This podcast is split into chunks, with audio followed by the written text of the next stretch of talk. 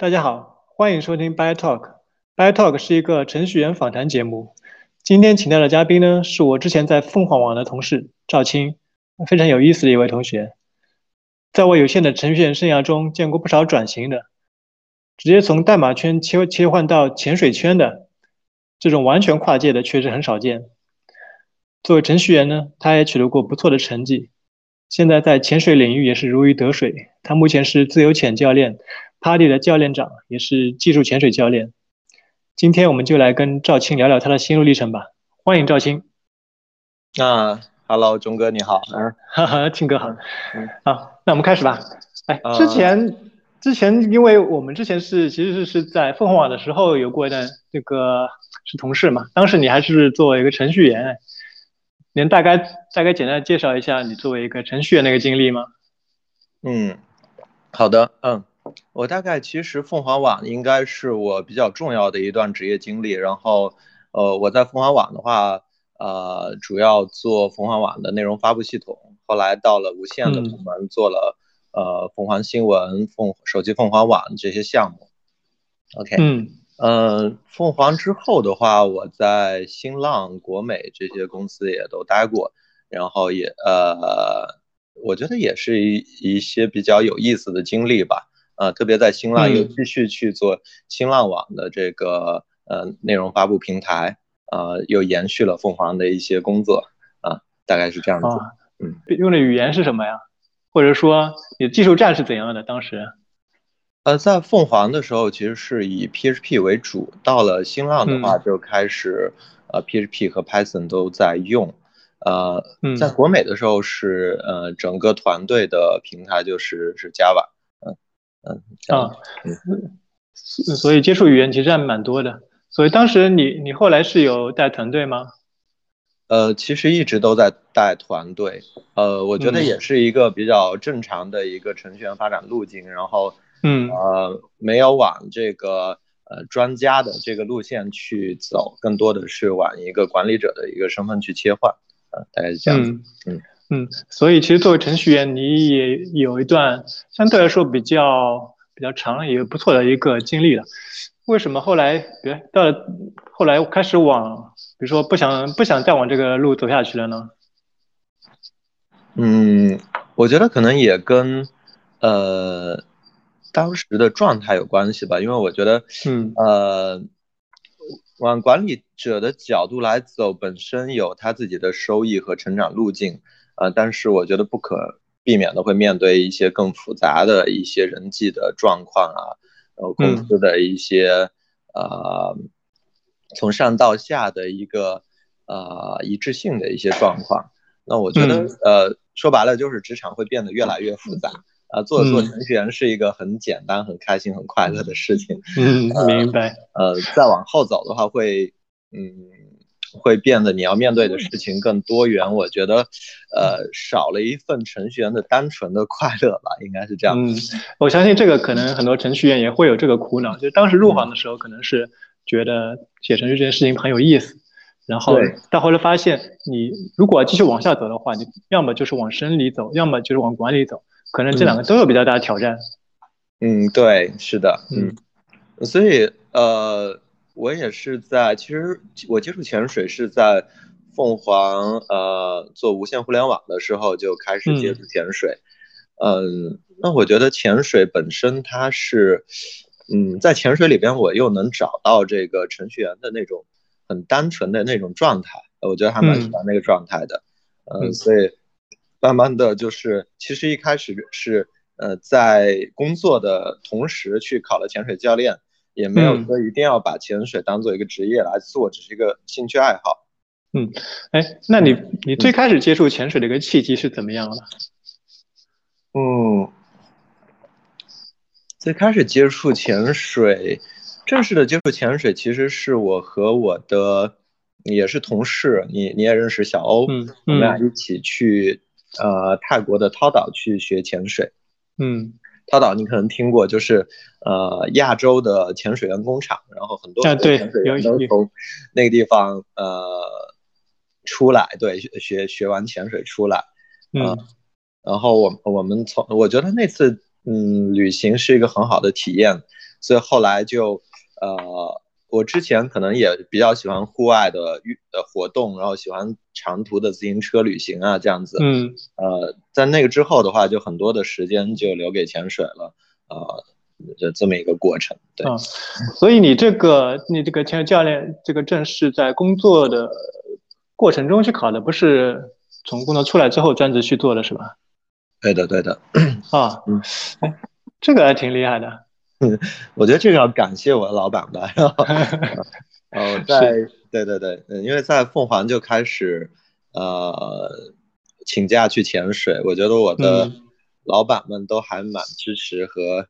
呃支持这件事情，包括在新浪呃对公司的老板也也可以给我假，然后去潜水这样子。嗯，这个确实还挺难得的，因为因为比如说按现在互联网这种工作节奏。可能相对会难一点。嗯，是的，呃，哎，那比如对你来说，你觉得其实你刚刚也提到潜水跟程序员可能某一方面会比较像，那潜水它带给你一个最大的乐趣大概是怎样的？嗯，我觉得潜水最开始的时候，它是给你呈现了一个全新的世界，然后，嗯嗯，跟陆地上。嗯，就真的是光怪陆离啊啊，完全不一样的一个世界啊！你自己的整个身体在水中的这个状态，因为我们说你从一个陆生的生物切换到水中，变成了一个失重的一个状态，它也是一个完全不一样的呃体验和状态。那我觉得就跟程序员，也许呃很多程序员都有第一次接触。呃，电脑。可能我觉得现在的小孩可能还不太一样，像我是八零后，嗯嗯，我接触电脑的时候就是呃第一次呃用到了这个在 DOS 环境敲了命令之后，然后开了呃 Windows 三点二的这个环境。然后你看到一个 可以跟你互交互的机器的时候，我觉得那种体验，我觉得和我第一次潜水其实有相通的地方，也真的是光怪陆离，就觉得非常 amazing，是吧？对对对，现在小孩我觉得从小就在一个电子产品的环境里边包围来成长起来，所以可能没有这种惊喜，对对，体验可能体验不到这种乐趣。对对对，啊，原来所以你也是很早就开始接触这个计算机了？呃，对，就是。差不多是伴随呃 Windows 的发展的这个历程，然后的，但后来也接触 Linux 这样子，嗯，然后就去接触，嗯，所以我觉得刚开始编程也是这种感受，就是你会发现，哎，这机器可以跟你去对话，可以去跟你交互，呃，我觉得潜水也是这样子的，嗯，你会发现这个世界，呃，可以跟你发生一个你前所未有的全新的链接，而且你可以去。呃，control 这个东西非常有意思。嗯，在水下的感觉是不是会特别的那种，整个人，因为它可以是一种与世隔绝的状态嘛？会不会觉得特别的放松，或者说比较舒缓的这种感觉？我觉得是，嗯，我觉得一个潜在的刺激是，因为水下你全。呃，刚开始时候是一个不熟悉的一个环境，所以你需要拿你所有全部的注意力去，嗯啊，去感受这个环境。对对对，你的每一根毛孔都在跟这个水下的这个世界去互动。呃，所以呃，在这个状态下边，你的精力你没有精力去呃分散去做别的或思考别的问题，呃，不像我们现在呃可能。我跟你聊天的同时，如果我想的话，当然我没有哈，我还比较专注的。我想的话，我可以打开电脑，同时在聊另外一个窗口，对吧？我可能还刷刷新闻，刷刷今日头条，对吧？嗯。然后，呃，那我觉得在水下你没有这样的机会。嗯，首先你的身体也被全部的 focus 在水下的这个环境。嗯。你你回来之后，你会发现非常的，当你高度集中。注意力去做一件事情的时候，你会会有点疲惫，但是会非常的舒爽啊！就像我们很投入去做一个运动，你去打球、去踢球，完了之后会觉得很开心。我觉得潜水也是这样的状态。所以，对，所以就是潜水，它很重要一点是可以让你全身心的 focus 在一件事情上，这个事情能够带带给你很大的一个愉悦。对，全身心的投入之后，有一点疲惫，但是又是全身心的放松。就非常的好，嗯，而且我觉得跟现在，我觉得为什么我们会发现越来越多的 IT 的从业者会来潜水，因为呃，当时我们也是这样子，我们也把潜水当做一个呃减压的一个方式。你可能当时经历过，呃，你可能有听说过，比如说我们当时在做凤凰新闻，呃，凤凰新闻因为呃触犯到苹果的某些政策，有一个阶段就被嗯。呃出了一些问题，在在 App Store 的发布出了一点问题。那这个对于一个产品的运作，我觉得是一个致命的重击，对吧？那我们当时就是我和呃我和李兰，当时我们我们俩就是在这种环境去出去潜水的。所以我们当时一深水就开始吵架，非常好玩，然后就就互相就开始复盘，哎，我们这个产品到底怎么回事？为什么会出这个状态？然后呢，一下水，哦，这个 love and peace，对吗？是，但因为在水下，你你们也不能说不能那个痛快的那个，没有没有没有办法，就不可能去交流这些事，我们全部对对对，要进入到水下的这个很。嗯，很舒缓的这个环境里边去，所以，呃，我觉得他对整个人的，对程序员的这种精神的放松、精神的状态的切换，我觉得它是一个非常有效的一个工具和途径。对，哎，那比如说，呃，因为现在我们是如果周末的话，想去体验一下潜水，去放松放松的话，这个是可行的吗？呃，目前北京来说的话，我觉得，呃。更集中在泳池环境，呃，也但也有一些海洋馆可以去试试看，呃，如，但如果你可以有一天的假期的话，飞出去的话，其实现在去像我们去云南潜水，或者去海南潜水，国内其实也有蛮多目的地，包括呃广西，呃都非常有意思，呃都可以潜。但通常它对你的时间安排，呃，因为潜水之后它会有一个通常。十八到二十四小时的禁飞时间，禁飞禁飞时间，嗯，对对对，就是你潜了一两天之后，你是需要去呃停留一段时间才可以去坐飞机的，呃，所以我们说，呃，通常我们的一个安排就是周五周五下午就去搭飞机，然后就飞出去，然后那么周六周日前两天，周一的晚上回来，这样的话可能会需要请一天假。啊。如果你是去北京之外的区域的话，嗯。嗯，所以就所以可能会点成本，但也没有那么高，是吧？也没有那么高，特别现在机票很便宜。嗯，也是。对，嗯，哎，我还有个问题啊，就是你之前是比如业余时间学的学的这个证嘛？那你哪个时间点觉得，哎，我好像可以全职 focus 到这个潜水这个新职业上面？啊，你是说我什么啊？对，因为我是在。大概在新浪考的教练，大概一五年的时候吧，嗯大概后来到一七年的时候，我就决定说全职来做潜水，对，嗯，应该是一七年的时候，一七年就是成立我们现在的俱乐部叫 Scuba 喵喵潜，嗯啊喵潜，嗯嗯，哎，为为什么是主要来到一七年觉得这个事情我应该去做了呢？一七年有什么特别的事情你觉得触动你吗？嗯，也可能是因为一七年的时候，整个我的职场的经历了比较多的波折吧，然后啊，那么呃，刚好就是觉得，嗯，当时也没有决定的很清楚，是自己先 gap 一下呢，还是呃要去呃。要去持续的做这件事儿，嗯，所以当时就是开始把这个喵潜这个事情，呃，把这个品牌，呃，想好我要去做这个品牌，就要去做一个 Scuba Meal 的品牌，然后开始做一些呃集中的潜水教学，然后嗯，开始装备销售啊，船速的啊，船速的销售这样子一些活动，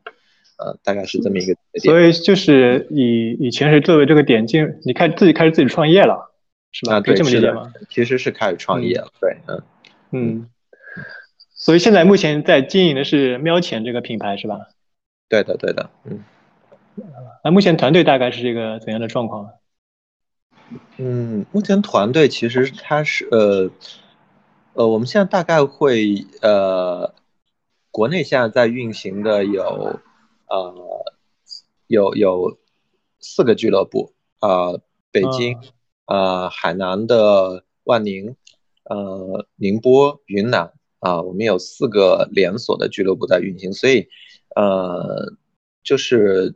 我们说，呃，每一个店的人人数可能不是很多，但是加起来其实还不少。那，嗯，呃，目前有两个海外的俱乐部是在一个停滞的状态，就是，呃，一个是菲律宾的科隆，然后另外一个是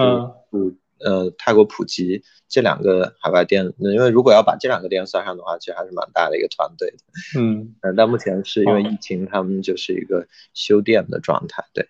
嗯，所以已经已经还是还是挺有点规模的了，嗯，是的，我觉得是这样的，嗯。嗯，那可以想象，应该平时也挺忙的。嗯，最近其实没有很忙，因为我觉得疫情对整个的旅游业、潜水业的冲击还蛮大的。嗯，对，所以现在现在现在是一个应该是一个艰难为生的状态。嗯，但我相信这个应该是可以过去的。对，是的，嗯嗯嗯，好，接下来我们聊一些潜水科普相关的一些一些东西，可以其他人可能也比较关心。嗯。现在聊聊，比如说潜水组织的话，潜水组织目前有哪些机构啊？他们各自的特点大概是怎样的？呃，潜水组织，呃，有可能现在大家知呃知晓比较多的应该是 PADI，呃，PADI 全称叫 Professional Association of Diving Instructors，它就是专业教练协会，呃，专业潜水教练协会。其他也包括像啊。呃，SSI、SDI、TDI，呃，然后 Andy 啊等等这些组织，PSCI，呃，国内可能还有像 WD 啊，呃等等这样这些组织。那我觉得 PADI 是一个，它会被大家，它的知名度很高，商业化的程度也非常的高。我觉得很重要的原因，它呃聚焦在休闲潜水的领域，所以我们说绝大部分的。呃，水肺潜水员也包括现在的很多新兴的自由潜水员和呃美人鱼潜水员，他都是呃很多都是排底的潜水员。嗯，很多人的第一个证就是排底的证书。嗯，我觉得他嗯做了一套非常完备的训练体系，在商业上也有比较的注重商业的推广和宣传。嗯，所以这个是整个 PADI 的一个运作的方式。那么其他一些组织，我觉得，呃，像 SSI 的属性可能跟 SSI 叫国际潜水学校，它跟 PADI 的属性更更接近一点。我觉得可能是 PADI 最直接的同质的竞争对手，包括他们的产品线啊，他们。我我看上面说是那个 PADI 更多是在亚洲运营，然后 SSI 可能在欧洲这些地区是吧？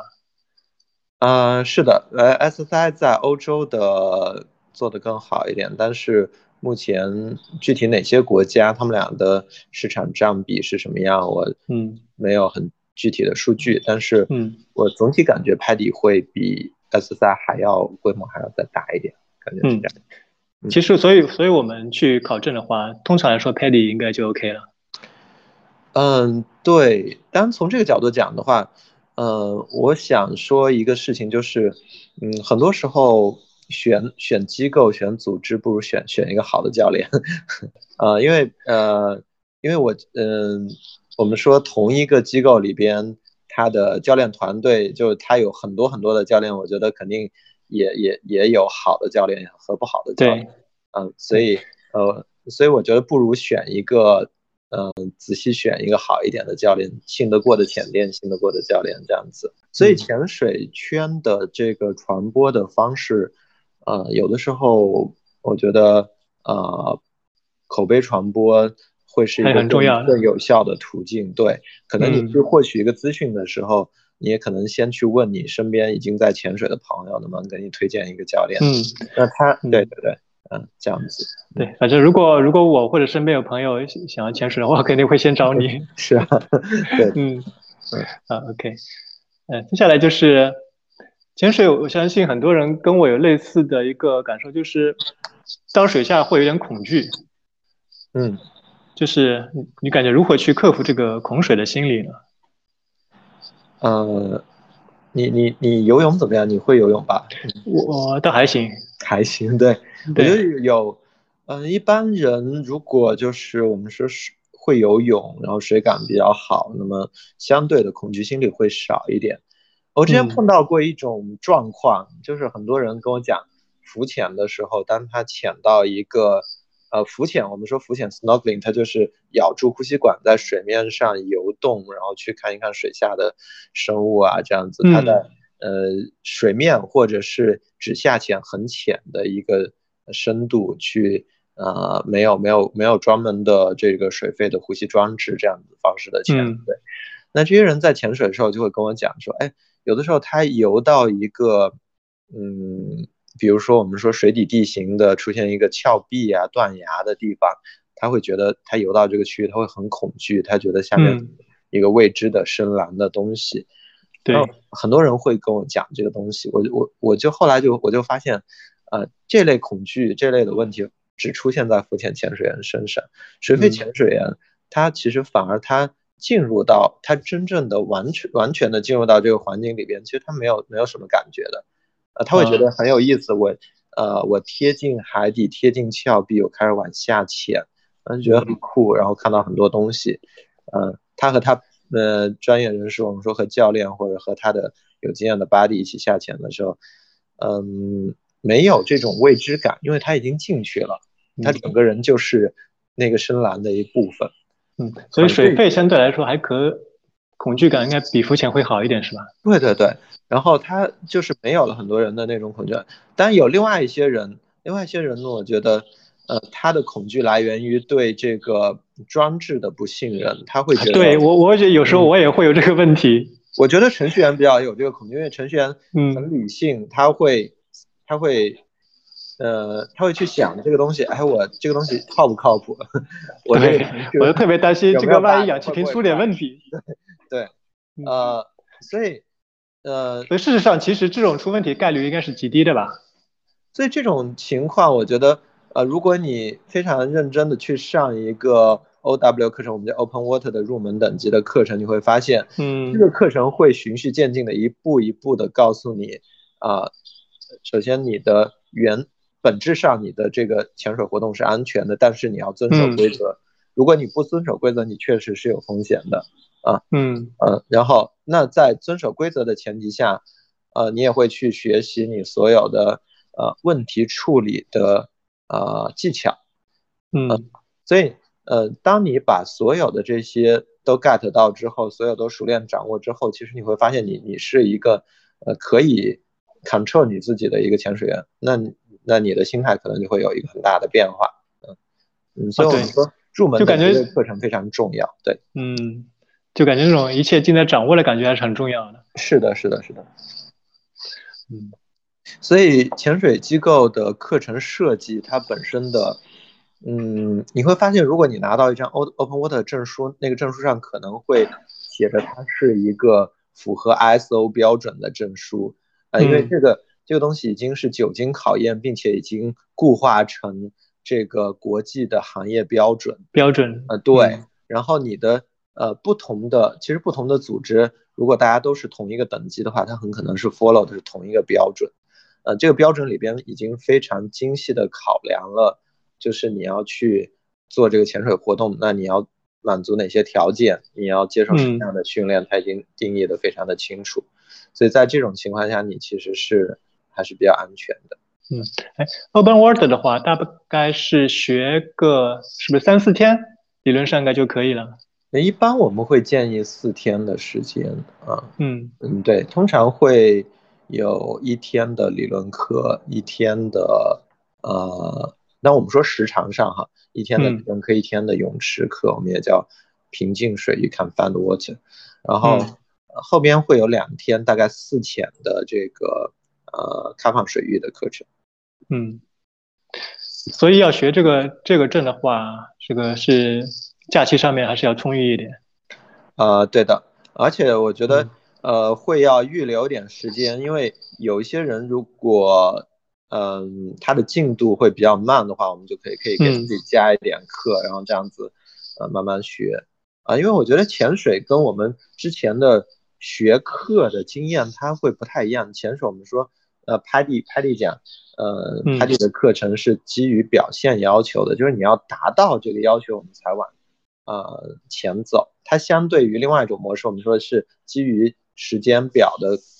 排课，它是不一样的。哦，我们并不是非常的推荐说基于时间表的排课的方式，因为每个人的对水的适应的进度不一样。如果基于时间表的话，有一些人就会一直一直拖在进度后边，他可能嗯真的去潜水的时候，他好多技巧还没有熟练，他也会有他的是的，对，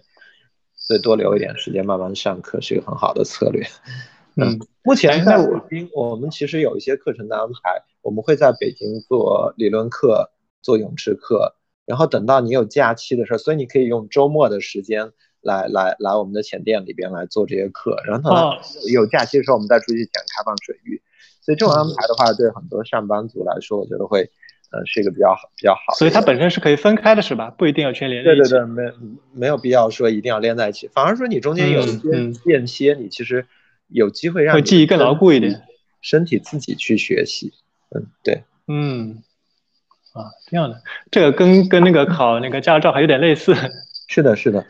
我觉得潜水很很好玩哈，就是你会发现教练教教的都是表象的东西。我们说教练把技巧教给学生，但是真正学、真正掌握，我觉得我们甚至是在一个潜意识里边，学生自己去掌握的。就我们会。呃，我自己教课，我也会发现，呃，我教平水的时候，这个学生可能在水里还是东歪西倒的。到开水一二的时候，这个学生可能啊状态也不是特别的理想。但到了开水三之后，很多人自然就开始很享受这个状态。然后等到他毕业的时候，他已经像鱼一样的游动了。所以我们说，他自己的身体在自己去跟这个。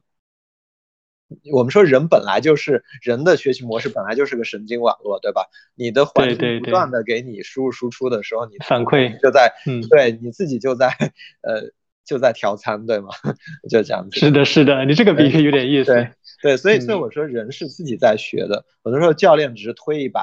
告诉你一些结构性的东西，帮你做一些结构性的安排，但是真正的学会这个东西是你自己学会的，对。嗯，就是自己可能在一开始也不会，但有几那个啊哈那个 moment 之后，就觉得哎，挺有意思的。对，是的，是的，嗯。所以中间 gap 一下，你你去睡个觉，其实你睡觉的时候也也在学习。嗯，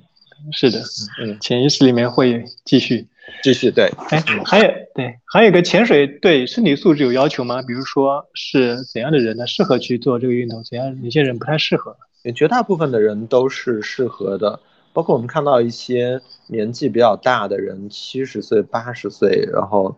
哦，都都是嗯可以的。但是呃，通常我们会要呃，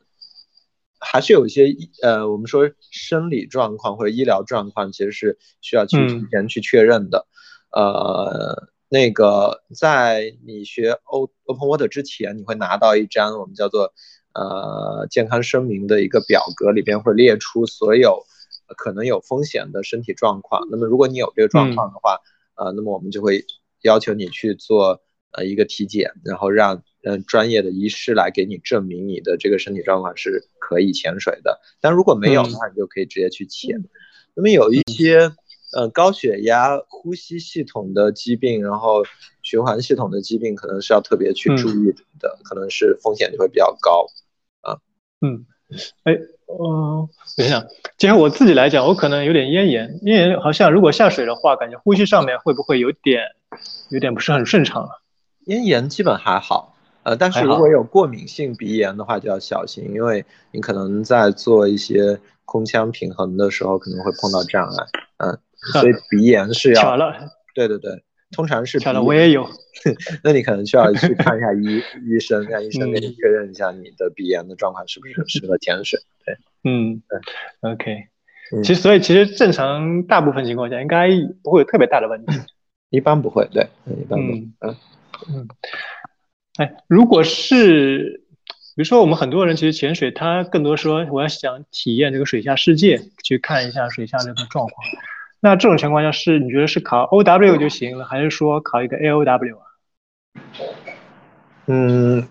我觉得 O W O W 是一个必经之路啊，它基本上就是我们说 O W 的毕业的，嗯，可以达到的状态，就是这个潜水员他可以自理，呃，他原则上是可以和在有 body 的情况下，他去自己去潜水的。嗯嗯，那所以，我我我说你你要想 enjoy 潜水，你肯定是要考 OW。那 AOW 的话，我们就会发现，呃，绝大部分的中国的潜水员啊，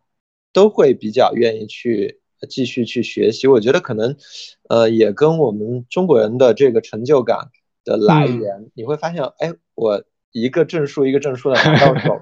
我当然我有，我拓宽了我的这个呃这个活动的范围，去体验的范围。另外一方面，呃，我也。给自己一个肯定，所以所以我觉得中国潜水员还蛮愿意去考证的，绝大部分的中国潜水员都会去拿 AOW 或以上的级别。嗯，OW 我记得是十八米，AOW 是三十米是吧？是的，嗯，它拓了十二米的深度出来之后，其实你会发现还是有很大的不同。呃，十八米以上的区域，呃，我们说我们比如说你要去看一个一些大型的鱼类，像鲨鱼啊这些，它们通常会比较深一点。你十八米看到的机会会少很多啊，对对对，所以你要去更好的去体验潜水的话，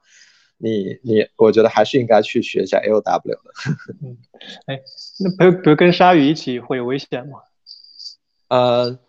绝大部分的鲨鱼其实是比较温和的，啊，嗯，呃，当然也包括我们呃有三类鲨鱼是。有一嗯，相对的攻击性比较强的一个是嗯呃虎鲨，一个是大白鲨，一个是牛鲨，当然还有我们说远洋白鳍鲨这类的鲨鱼。但是这些鲨鱼，呃，像虎鲨和远洋白鳍，你你也会有机会跟它同游。其实你会发现它对潜水员的攻击的倾向非常非常的低，整体还是控制在一个非常高的安全度里以内的啊。对动物也是这样，动物其实，呃，很多时候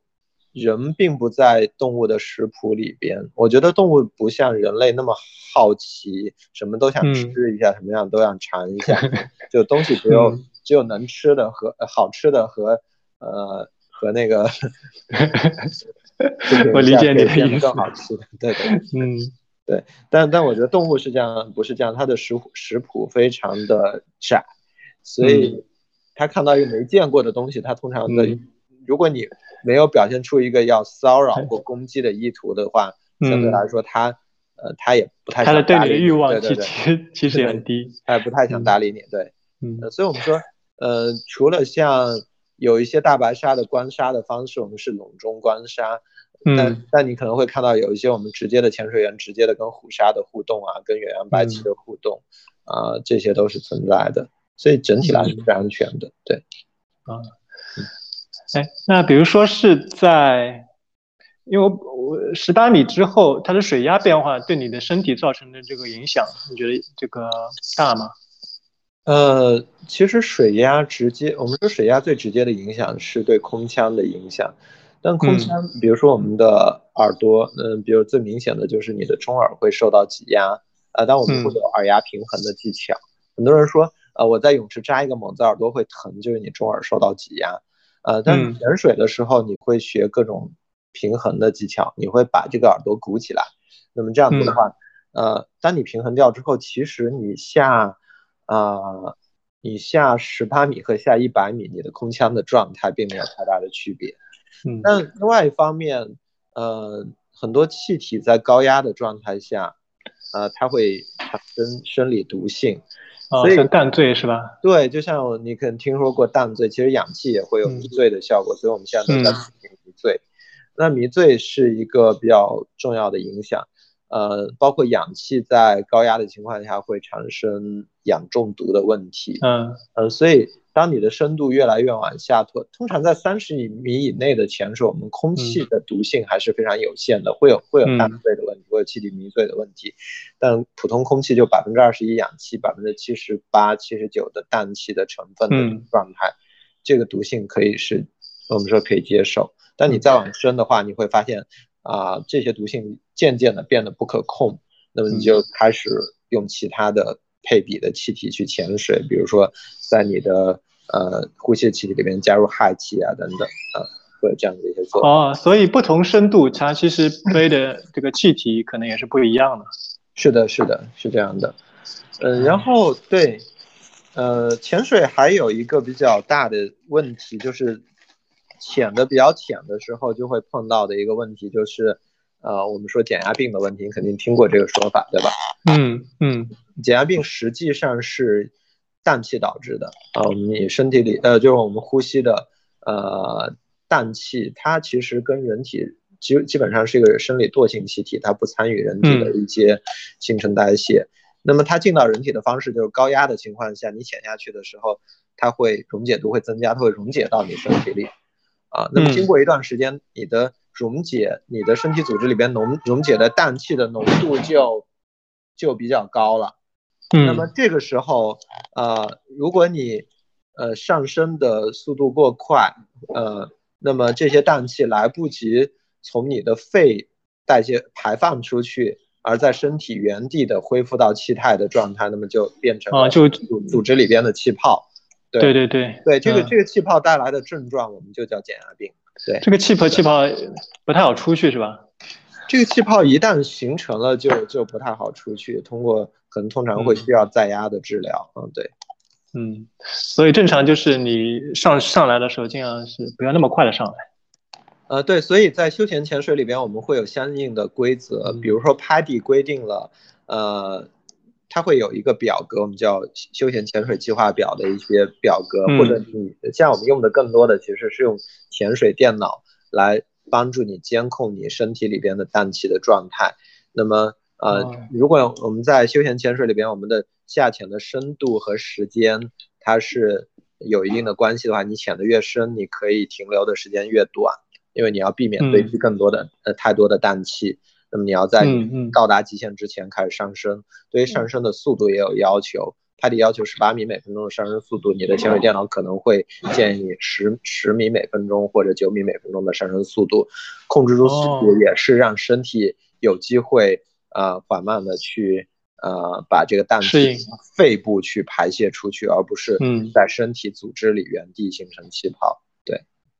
刚刚提到其实有一个这个监控设备是吧？呃，潜水电脑，但潜水电脑它不是目前的潜水电脑，并不是直接的跟你的身体连接啊，去监控你的身体的状态。它其实，嗯，呃，它是跟呃环境去连接，它通过深度的呃环境压力的检测，呃和时间的这个监控，因为你带它下潜啊。呃，它接受到的压力信息跟你身体接受到的压力是一样的，对吧？一样的，嗯。所以它是在监控环境压力的变化啊。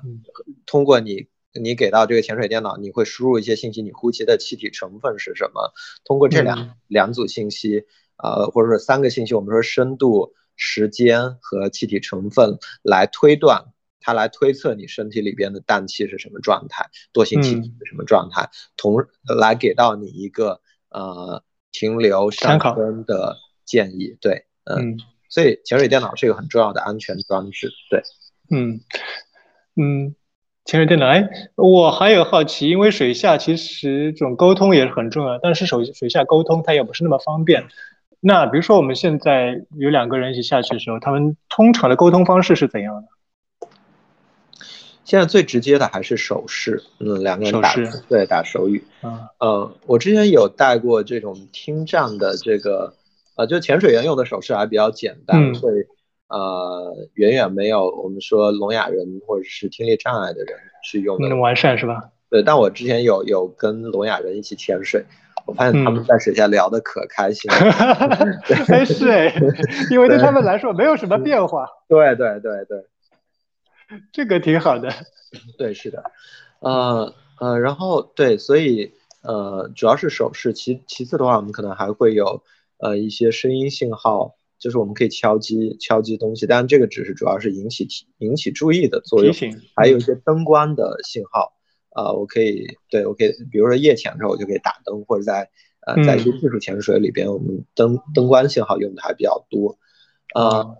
语音信号其实也不是不可以，但是现在还没有特别的普及成熟，是吧？它主要是在一些工程潜水和科学潜水里边用的比较多，因为呃，对，呃，但是呃，它可能真的就是通过有线或者无线的方式来进行通信这样子。嗯嗯，好，那在 PADI 的等级划分中，它其实不同等级会对应不同的难度嘛。那你自己感觉你在那个考证或升级过程中，你觉得哪个 level 是比较有挑战的？呃，其实最难的是 OW。啊？嗯，对，这样的。对对对，是的。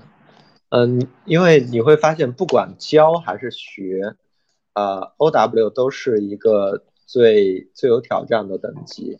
嗯，后后边反而就是我们更多的是体验了解。当然也有一些体力啊，更多的技巧的，要你要去打磨你的技巧，做的更嗯嗯更那个，所以所以 O W 是一个最大的坎儿啊，是这样。哦，也就是说，其实如果你迈过这个坎，相对来说，你你的基础应该是还是 OK 的，后面你去学些技巧，应该就差不多。是的，是的，因为这个是你一个从零到一的过程，你知道，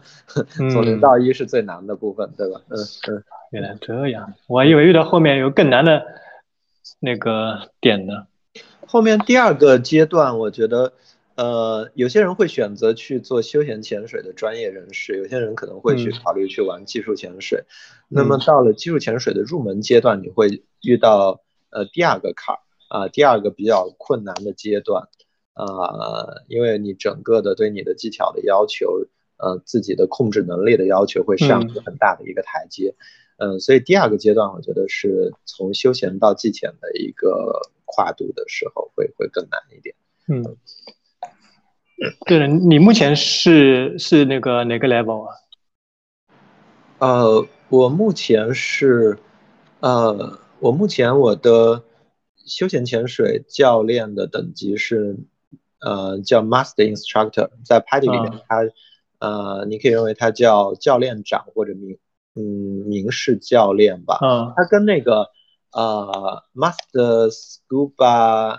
呃，Sorry，MSD，呃，Master Scuba Diver Trainer 这个级别不是同一个级别，MSDT 是前面的一个级别，教练长的话应该是后边的一个级别。那么我觉得，呃，这个级别倒不一定是自身技巧的怎样的，它并不是这方面的一个证明，而是你的教学经验的一个证明。因为 PADI 是有规定说你要，呃，教了多少学生，签了多少证，然后。呃，并且不同等级、不同类型的学生都有教，你才可以升到这个级别，所以它更多是你教育经验的一个证明。那在技术潜水的话，目前，呃，我是呃封闭空间的潜水员和呃我们叫减压程序的教练。呃，减压程序的话，基本上也是一个技术潜水的一个必经等级啊，大概是这样子。嗯，了解。嗯。那自由潜和水肺潜水的话，你自己会更喜欢哪个呢？我会更喜欢水肺多一点，因为自由可以玩的花样少一点，是吧？嗯，对，我觉得呃，自由潜也很有意思。自由潜是一个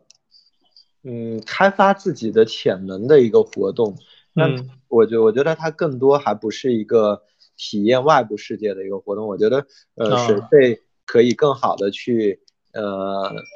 呃，我们说，嗯，去去接触更多不同形态的水水底世界。那么自由潜的话，相对因为它闭气潜水，它可以进入到的环境，它可以有限的状态会会会更少一点。嗯嗯。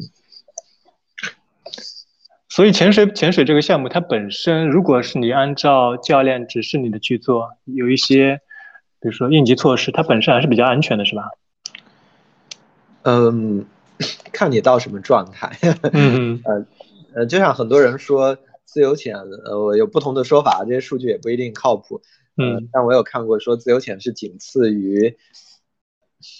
呃，仅次于呃翼装飞行的危险的呃极限运动啊，有这么说有这种说法的，嗯，那我说呃这个我觉得也是。抛开剂量谈毒性，是都是耍流氓，对吧？就是，我觉得，呃，也看你在哪一个范畴内去做这个事情。如果你是在一个休闲的范畴、体验的范畴，然后呃，完全的 follow 规则，那我觉得它本质上是安全的。不管水费和自由潜，呃，你遵守规则都是安全的。那你到了，如果你是去，你的目标是去挑战极限，挑战人类极限。呃，然后创造那肯定要承担风险了，刷数字，那那肯定当然是危险的。所以我觉得这个东西一定是在一个范畴里边来谈这个事情。嗯，那相对的来说，我们说，呃，洞封闭空间，呃，水肺里边的，我们也分不同的形态。我们说，休闲潜水是绝大部分人会接触到的形态，它会在呃有限的这个深度时间里边，然后做一个。呃，我们说通常是开放空间的潜水，就是你头顶上是没有东西，你可以直接上升的。嗯，对。那么，但如果你进入到技术潜水的范畴的话，呃，有技术潜水有的我们说不同的领域，有些是大深度，啊，有些是洞穴潜水，有些是沉船潜水、封闭空间的潜水。那么在这些范畴里边，当然你的风险肯定是会增加的。嗯嗯，对。所以，嗯，这个我们也我觉得，呃。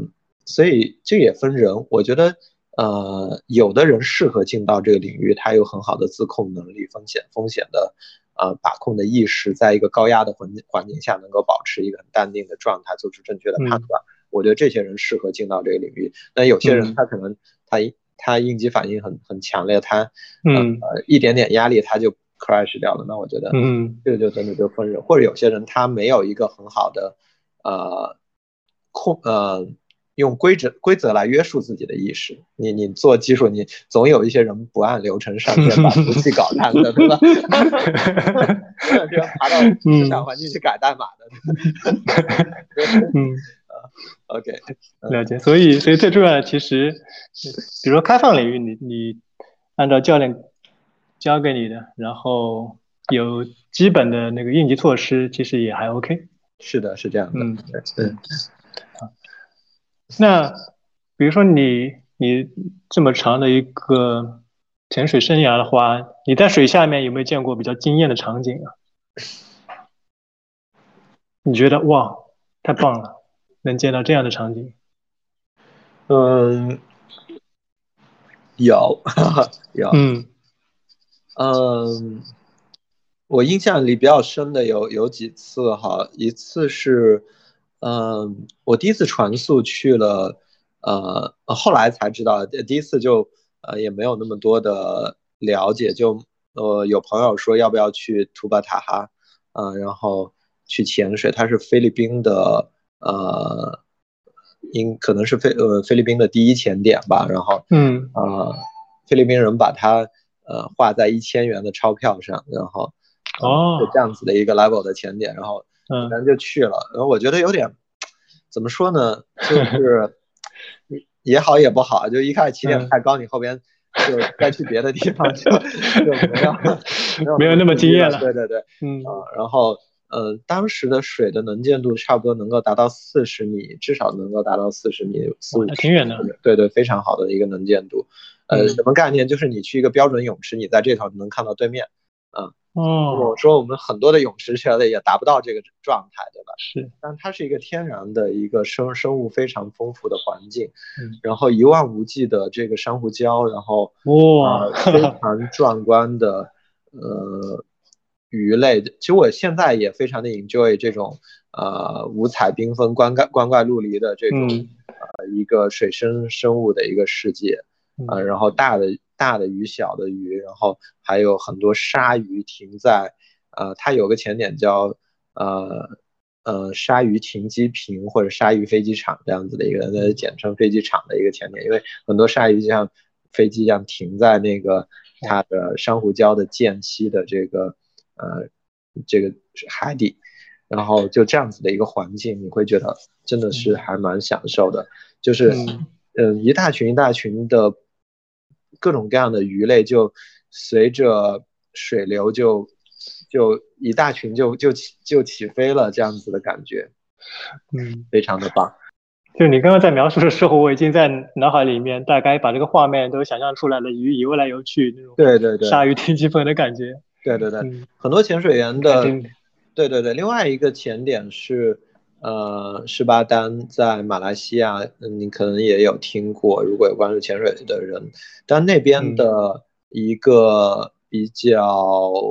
有名的一个场景，就是我们的杰克鱼的风暴和海狼的风暴。要风暴就是，嗯，在你在可能在 BBC 的呃纪录片里边有看到，然后就是鱼，呃，大群的鱼在呃，像一个龙卷风一样的状态。哦，是不是沙丁鱼吗？它不是沙丁鱼，它是，但是沙丁鱼也有，呃，就是不在这个地方。呃，然后它它是叫捷克鱼啊，捷克鱼，捷克鱼，对对对，呃，中文比较正式的名称应该叫参吧，它叫六代参的这样子一个鱼类。嗯，然后，嗯，非常的壮观。然后，当然那个对我来说不是最大的一个冲击，我最大的一个冲击其实是在我之前说图巴塔哈的这个地方，啊，嗯，马来西亚这个场景也是很多人留下很深刻印象的地方，嗯，后来去，嗯，不同的地方啊，就是抚仙湖，云南的抚仙湖，嗯，我们在我们知道湖泊像淡水湖的这个能见度相对来说会会低一点，也没有那么多的生物。但是我在抚仙湖，在一个断崖的前点，我们嗯。啊下到嗯差不多四五十米的地方，四十多米的地方的时候，嗯，你会看到它的火山形成的地形，然后进入到了一个尽头，会有一个呃，当时那个前点就是它之前边是一片沙沙地或者我们叫泥地吧，然后你这片泥地呃下潜，然后潜潜到一个二十多米的地方。能见度就突然就变好了，湖泊就是这样子的，它会有斜纹层，呃，到了一个临界点的时候，突然就豁然开朗，突然你就会看到很好的能见度，呃，也二二三十米的能见度，啊，然后呃，当还是泥地，再往前推进一点，你会发现，呃，像一座长城一样的一个呃火山的一个喷发的一个火山的一个遗，呃，我们说遗留下来的这个地形吧。它就像一座长城，但是它不是，它是天然的，就就延伸出去，然后大概在四十多米的地方，它有一个尽头，突然就落下去，很像一个长城的烽火台，到了到了尽头的地方，它突然就垂直下去，这样子的一个景观。哇！然后这个也是一个，我觉得对我来说，其实是一个比较惊艳的一个地方，所以我很喜欢在抚仙湖的潜水。然后，嗯，还有一个就是苏比克的沉船，对。呃，苏比克的沉船，苏比克是一个二战的遗迹，它有很多，呃，它最有名的一条船叫呃 USS New York，然后就呃美国的一条，呃呃，因为美国人撤离的时候留在那个地方的船嘛，造成的，呃一个军舰，它那个那那个地方有很多的二战遗二战的沉船、飞机啊什么的，嗯，呃，这条船准确说是一战到二战期间的都在服役的船。然后我们到那个地方，就是它能见度不是很好，但是你下潜下边，突然一个巨大的一个人工的一个金属的建筑，我们说是建筑，或一个 遗迹，慢慢越来越清楚，然后出现在你眼前的时候，啊，而且你还可以渗透进去，但渗透我们说是需要相应的级别可以进去，历史连接在一起的时候，这就是这是另外一种冲击，我觉得。啊。它不是一个自然的美景，但是你会有一种跟跟历史去去突然去连接起来的触电般的感觉，所以也非常的刺激。对，嗯，这个跟在陆地上面进去参观这艘船，这个体验感完全不一样吧？完完全不一样，它 其实是一个，嗯嗯，还蛮刺激的活动。然后对，嗯，心理承受能力比较差的人可能会变得。可能会顾虑会比较多一点，嗯，所以这个确实要高阶的人才方便去探索，对对，不然还是有风险的。对，所以这这我觉得这个是潜水的一个魅力，对，嗯。那你在你在水下有没有经历过一些比较惊险的？就想想可能会有点后怕的一些场景啊？嗯，我现在没有很后怕，但是我有经历过，呃。我当时觉得还蛮刺激的场景，嗯，应该是在一个呃放流前点嘛，我们说有它有呃有洗衣机流，洗衣机流就是翻卷的水流的水下翻卷的水流的状态，然后在那个呃前点，当时我经验还不是很多，然后呃就那那个那个地方就是去看流的，去玩流的，但是。呃，我们去的那天刚好是流非常大的时候，呃，就大到我当时还不是教练，我跟着前导，我我巴里跟着我我的同学跟着前导就出去玩去了，然后到了一个地形在一个凹槽的地方，然后我突然我们就看到前导的脚蹼被吹到一个扭扭在一起的状态，我前导就被吹飞了啊，菲律宾的前导就被吹飞了，然后我和我的 buddy 就死死的抓着石头，然后呃吹到嗯被流吹到恐慌的程度吧，然后因为那是挺挺挺那个挺慌的吧一个场景啊，对，就当时觉得还挺慌的，然后呃而且就是。呃，我们抓的石头的时候，可能我们属于抓的比较狠吧，然后，这可是救命的石头。身边的身边的小伙伴一个一个的被吹飞了，不知道去哪里了。最后，呃，然后我和巴我呃我的巴蒂决定说要翻过一个，因为他看到有一些人往一个方向走了，我的巴蒂就先过去了。但因为我我的我我抓石头的那个。我戴了个手套，有点滑，我觉得有点抓不稳，我就很犹豫要不要翻。但当只剩下我一个人的时候，最后最后真的就那个那个凹槽里边就只剩我一个人。嗯，我也很纠结。我觉得我要前进，我需要翻到一个更安全的地方，一个珊瑚礁上边。嗯，但那个珊瑚礁上边它的流会更大，然后然后我不知道会不会在那上面会被吹飞。然后但最后我还是翻过去了。嗯，很搞笑的是，我翻过去之后，我发现，哎，大家确实都躲在那个后边的石缝里边去。然后，呃，有一个前导也在那个地方。然后我说啊，找到大部队了，很开心。然后那个前导说我们翻回去。然后，然后我就很郁闷，为什么我刚过来要？然后，而且我知道那边流很大，那个前导可能是收队的前导，所以他还没有进入凹槽，他不知道那边流很大，所以一堆人又跟着他就过去了。回去之后又只剩下我和我爸弟，然后那我们俩就是两个大男人哈，你想象一下一个场景，嗯呃，我们决定打一个呃，我们叫象拔 SMB 的水面信号装置，它是一个一个类似一个气充气的一根棍，然后可以放到水，然后我们下面可以拉根绳，这样我们上升的时候比较有控制。我们决定打一个这个东西，但这个判断是错误的哈，就那么来大流的情况下。我们俩都没什么用是吧？一个人做部署这个东西，我们一个人拿着线轮，一个人打气，然后两个人配合，因为每个人只能松开一只手，另外一只手要抓石头，然后把它打出去。但是当它上去的时候，瞬间就被吹飞了，你根本吹走了，水流太大了，所以根本就拉不住。然后最后没有办法，两个人，嗯。眼神交流了一下，那我们还是上去吧。嗯，再耗下去气也耗光了，我们俩就手拉手，基本上抱在一起就深水，然后也害怕失散。嗯，当你离开珊瑚礁之后，就是水流就是这样子的。你离开这个珊瑚礁之后，你离开这个靠近岩壁的地方之后，反而你进入到流里边，它流流就没那么乱了，也可能也不显得那么急了，所以最后还是就正常深水了。呃，但是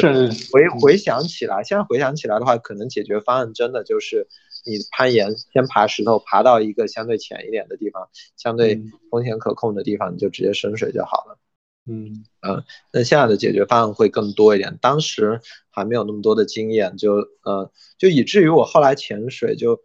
啊，只要流一吹，我的心跳就会马上加速，就大概有一两年的时间是这这么一个状态。就 yesterday once more 的感觉又来了。对对对对对对，是的，是这样的。嗯嗯，但其他的话还真是没有经历说什么，呃，很很焦灼的时刻。嗯，对，嗯，那挺好的。嗯，是，嗯。那有没有跟学员或团队之间，就是比如在下潜的过程中，一些比较有意思的事情、有趣的事情？就回想起来挺搞笑的，有吗？嗯，其实肯定是有。嗯，呃，我我教课的时候我碰到过一次，呃，这个事情要嘲笑一下我们的这个程序员们哈，也也。我有次我跟呃嗯跟几个程序员哈，然后那个。就是我觉得算是技术观应该还算蛮相投的程序员吧，因为他们是斯拓的员工，然后呃，然后一起去潜水，然后呃，他们跟我来学 OW 的课程，然后另外几个他们也是他们的同事，然后他们在呃他们在呃旁边围观吧或者发呆，然后。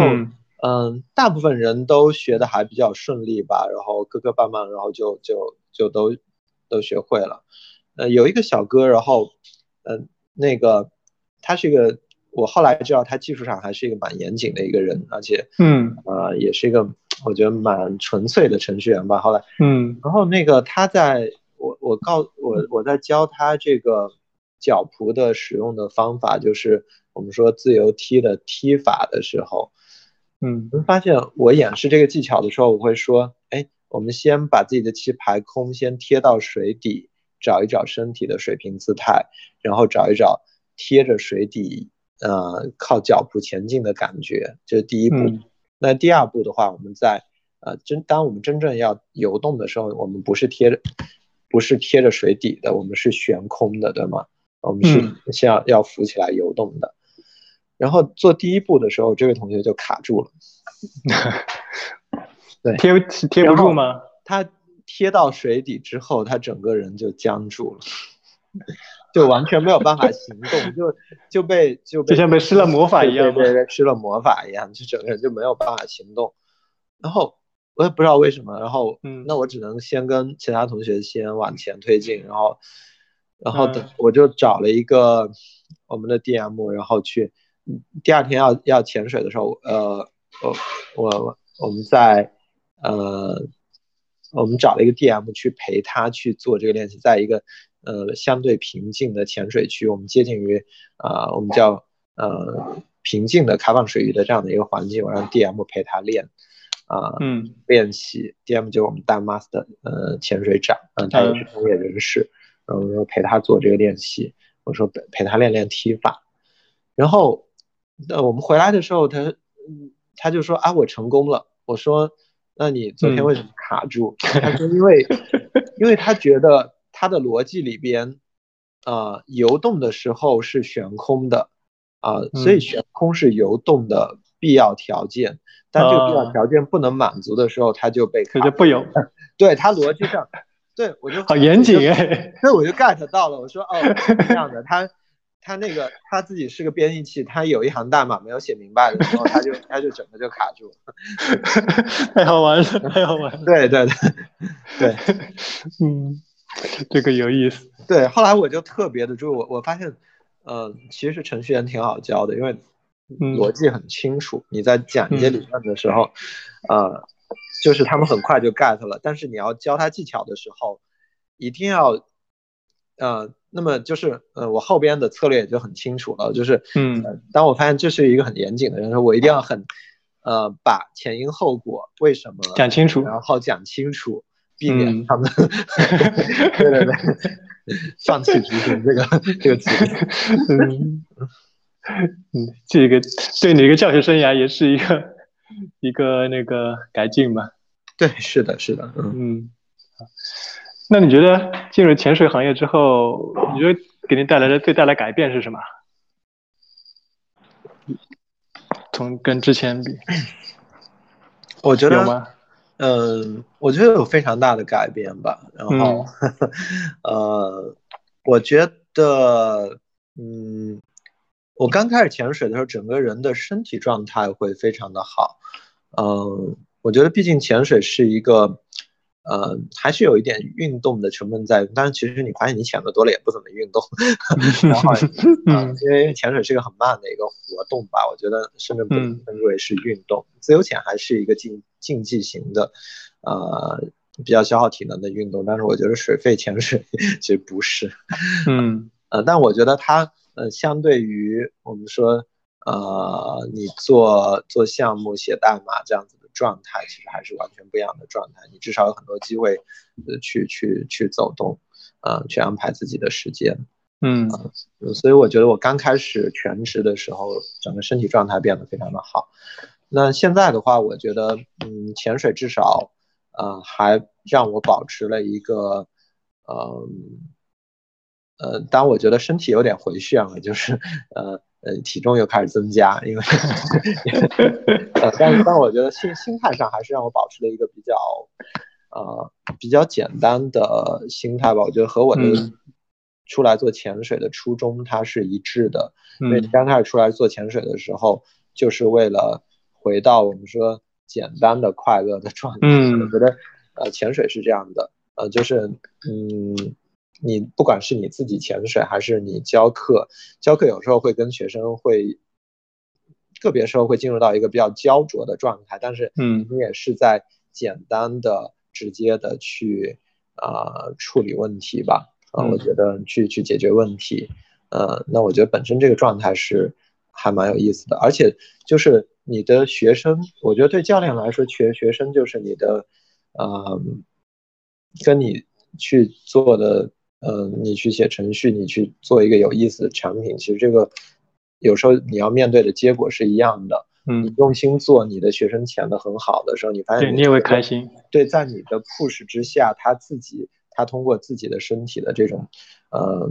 反馈的过程，他进入到一个很舒舒适的一个潜水状态的时候，你其实你也蛮有成就感的。是的，是的。对，我觉得你会有非常多的机会持续的，呃，享受这个过程。所以我觉得潜水对我来说，它是这样子的一个状态。但是其实并没有完全的丢掉我们的技术的一些东西，因为你日常的经营里边还是有一些。代码要写，而且我们还在做一些跟呃技术结合的一些产品，嗯，比如说我们在做一个呃基于图像的 AI 的技术，我们在做这个呃鱼类辨识的程序啊。哇，对对对，啊，对，嗯，所以所以就是基本上就是你用照片，呃，你你你输入照片，然后我们就可以推测这个可能是什么鱼类，当你可能。呃，这个领域其实对对对 AI 来，对对，呃，CVAI 的这个领域来说也是比较简单、比较基础的图像分类的问题。嗯，但我觉得本身你把它作为一个产品，做一个长期项目来做，还是很有意思，因为整个的数据的采集啊，这个物种的这个数据的积累啊，然后你的算法的改进啊，都是一点一点在进行的，所以也是很有意思。所以这方这个这块其实又能跟你你。那个程序员的这个背景有点结合了，对，是的，是的，而且这个就是在呃，华为和 Future Lab 在做了一次，嗯，其实他们一直在做这个大学生的未来杯的大学生的这个 AI 竞赛，嗯，像去年的一个赛题，其实就是跟我们的这个数据是相关的，而且我们还呃帮助他们来做这个数据集，呃，当时。呃，我们做的一个赛题，在初赛的时候，其实就是图像分类问题，做的就是鱼类辨识，啊，但用了我们的数据的一个子集。呃，后来后期做的一个呃课题，是我们叫做呃基于小数据的这个呃，我们说海洋生物调查的一个 AI 化的一个一个。呃，这样子的一个课题也非常有意思，嗯，就是其实基本上我们的这个方向做的是目标检测，嗯，呃加加识别。那么你会发现一段呃拍摄了一段呃我们水下的视频之后，这个呃我们要的结果就是可以把这些海洋生物呃宽选出来，然后并且去呃辨识它是哪哪一种生物。啊，它还是非常的有实际意义的一个场景，因为我们是跟厦门海洋大学去合作，他们本来做这种海洋生物调查的时候，呃，他们之前都是人工在做这件事情，嗯，但是我们把这个课题做出来之后，他们其实是可以运用这个呃这些方法去自动的去做这个事情，那效率会提高非常的多，而且精度还蛮高的。嗯，所以你们自己是其实还有一。个偏科研的每个小组了，啊，对，其实对对对是这样的，对，嗯，厉害了，嗯嗯，那假如说是，假如说我们经过刚才聊的过程中发现，哎，这个潜水确实很好玩，假如说，嗯，也想成为像你一样的潜水教练的话，你有什么建议吗？嗯，我觉得，嗯，我的总体的建议还是，嗯嗯。我觉得，嗯，首先程序员或者 IT 从业者，我觉得目前来看还是一个非常好的职业。嗯，我觉得不同的人可能会有不同的人生规划和职业规划。有些人可能会希望，嗯，对自己的家庭啊，或者是长期的这个收入的状况会要更更负责一点的话，我我的建议其实还是可以在呃这个 IT 的这条路上，我觉得呃长期的再沉淀一下，对对，沉沉淀下去。呃，如果有兴趣玩潜水的话，我觉得呃玩潜水当然是一个非常好的爱好，而且可以很好的去调剂、去 balance 你的生活和工作的一个关系，对吧？嗯，所以我觉得呃愿意做潜水教练本身也 OK，也没有问题。呃，但如果你要把潜水当职业，我觉得就意味着你跟你的，啊，过去过去要做一个彻底的割裂。对对对，嗯，呃，我觉得大家最好想清楚。对，也真的要想清楚，特别是，呃，比如说你有生活的负担的时候，因为我觉得潜水就意味着你的，呃，整个的，我们客观讲，你的收入的状况，你的生活的不确定性然后更大一点。呃，甚至进入到一些极限的领域、极限探索的领域，我们有的有的时候说，我们就有认识、有知道，有的潜水员在做这种探索的时候是会写遗书的。你你真的要清楚要不要啊？嗯，去对你的这个过去做一个割裂，做一个切割。我觉得这个对很多人来说是很艰难的选择，呃，也是的，是的，每个人都适合。对，嗯嗯，所以。可能作为一个兴趣爱好，对我休闲潜水可能会更合适。对对，我我觉得对，呃，技术潜水也可以涉猎，自由潜也可以涉猎，但是总体我的建议就是对大部分人来说，呃，可以考虑，也可以把教练当做爱好，因为他也是一个很好的，呃，认识新朋友，呃，去跟你的朋友一起去互动的一个一个一个途径啊。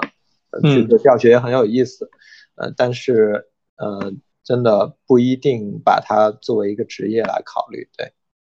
嗯嗯，OK，好，那接下来你有一些什么大概方向有吗？或者说想要做的一些事情？嗯，其实你之前说到的一个我的状态有什么改变？我觉得另外一个改变就是，当你从一个呃，从一个我觉得在程序员也好，或者说一个企业的承担一个管理者的角色也好，我觉得本身还是一个非常有安全感的一个状态啊。嗯，可以这么说，就是你，嗯，就像你做项目，你只需要报个预算，对吧？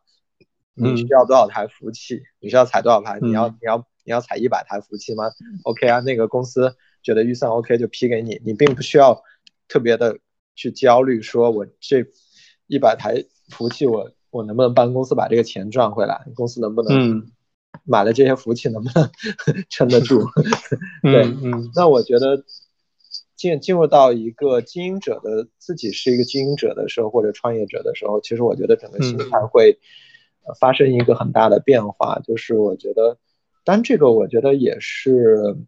对我来说也是一个挑战的一个方面。我觉得。呃，我也蛮享受这个挑战的过程，因为你开始去关注，呃，我们之前不关注的一些领域、一些东西，所有的财务的东西，呃，财务决策的东西，呃，销售的东西，你都必须去，都不要接触，亲力亲为的，亲，对对对，你对你必须去思考这些问题。那我觉得对我来说的话，现在除了说我们去做好潜水的，呃，教学。自己潜好水之外的话，另外一方面其实就是商业上的成长。我觉得目前来看的话，我们总体来说还是一个比较传统的一个状态，就是我我又回到了一个传统的服务行业和零售行业。那么我们现在的支柱的我们生意的核心其实是装备销售啊，并不是 并不是那个呃技术呃技术研发对，技术研发可能是呃靠装备销售来支撑的，嗯。呃，回又回到一个比较传统的商业的状态。哎，装备销售的话，你们是自己自己去自研的吗？呃，没有，就是呃，就是一个零售的分销的状态。对对对，嗯嗯嗯，OK。然后呃，那呃这样子的状态里边，我觉得一方面我的计我们的计划其实一方面其实就是把这个传统的生意去规模化嗯，那么去因为。我们说传统行业，你你你，其实你的获利的，呃，途径其实就是规模化，对吧？嗯嗯。那么我们更高效的规模化，其实比起教学来说，教学是我们的核心，但是比起教学来说，零售的生意更容易规模化一点。嗯，这个是我们的一个比较简单的一个生意逻辑。那另外一方面的话，其实我们也在等待机会，我们也在看，就是呃，并没有把技术的东西丢掉，我们也在等待说啊，运用一些新技术，啊，利用我们之前的已有的一些技能和知识。去改变这个潜水的一些做法玩法，然后去有的时候也许我们就可以呃获得一个呃改变潜水行业或者这样的一个机会，对吧？嗯，都在等待这样的机会，对，嗯，了解，嗯，好，好，那最后的话，你最近有没有一些比较喜欢看的书啊或者剧啊推荐的？你最近有时间吗？有闲下来的时间吗？嗯，你让我想想啊，呃，嗯，没有没有追电视，呃，最近呃，怎么说呢？阶段性的吧，有的时候会追追剧，嗯，有时候也会，呃，我自己是学呃。我的我的大学的专业是影视艺术，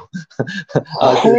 又是一个跨界王，对对跨界，你从影视艺术跨到那个 编程领域，再到潜水圈，对对对。但我觉得我我从一个角度上我还蛮堕落的，那个我身边的朋友都知道，我看的电影都是，呃，我喜欢看七分以下的电影，然后追的剧，口味独特，口味独特，对对对，比较那个什么，呃，没没有没有叫考虑，就是我觉得。你说是下沉，这个品味下沉也可以。呃，对，呃，也讲一个比较好玩的事情，就是我们的我们的鱼类辨识的这个 AI 的这个项目代号叫 Chusen，Chusen 什么意思？它是青云志，就是那个呃诛仙的啊诛仙的这个呃。英文名称吧，然后，所以当时我们在刷的剧是《诛仙》，所以这个项目代号跟当时刷的剧有很大关系，是吧？对对对，所以所以还是会刷一些剧。呃，最近比较喜欢看，呃，看的比较多的书还是潜水相关的书，潜水相关，大概跟一些，呃，你会发现潜潜水里面也有很多有意思的，呃，比如说我们说，呃，减压理论，呃，我们叫。呃，潜水减压模型这些跟技术的东西有一些相相相似性，呃，或者你你其实最后会发现这些呃，比如说我们潜水电脑里面的算法，它其实就是就是我们刚才提到的减压模型。那这个呃，你去看这些模型，有的时候你会呃，你会发现这些模型有时候也是可以用技术去复现的。然后嗯呃，甚至我们用 Excel 去复现了一个现在比较流行的模型，叫 Berman。呃，Berman 的模型，然后这个是很多前卫电脑在用的模型，但 Excel 复现出来，但其实准确说不是 Excel，是呃是 Mac 上的 Numbers 来复现的。嗯嗯，但它复现出来之后没有那么高的自动化的程度，你需要手工。在原理上面其实类似，对，但是但原原理上是复现了，对。呃，你会发现，嗯，你去看这些东西其实是比较有意思，所以书的层面最近关注比较多的是这个专业方面的书。对对对，呃，电影我最近看的很喜欢的电影就是刚应该还在上，还还没有下线的《沙丘》啊，《沙丘》《沙丘》据说是要有原著基础会比较方便点。老师说，我看原著的时候没有看进去，我跟你类似，我也是之前刷完原著，我感觉没有对那么大的一个感觉。对我其实原著没有没有坚持下去，嗯。但我觉得嗯沙丘它很好的一点就是它嗯视觉化的东西，我觉得它做的非常的棒，然后以至于我现在又去回去看原原著的时候，呃感觉不一样，你会对对很有很很具象的这个一些东西在里边，然后就就比较容易带入吧，嗯嗯。呃像很多像呃像那个。之前的，哎呃，呃，就那个魔幻的那部叫什么？嗯，那个。啊，sorry，我 我忘了，呃呃，那就先跳过哈，我忘了，我忘了，忘了。嗯，